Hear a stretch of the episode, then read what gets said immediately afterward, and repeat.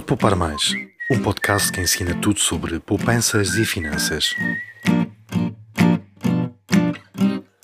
Aos 4 anos, quando começa a idade dos porquês, é natural que a curiosidade das crianças as leve a perguntar como se ganha dinheiro. Porque não se compra tudo o que se vê.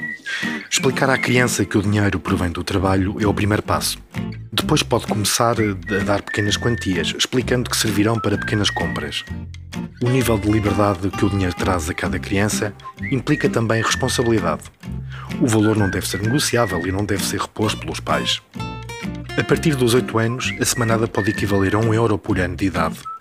É também a altura, entre os 8 e os 10 anos, de fazer a transição para a mesada. O ponto intermédio será um valor de 15 em 15 dias. Isso ensinar-lhes a noção de gestão. O Guia das Pequenas Grandes Poupanças encontra-se disponível para download em montepio.org.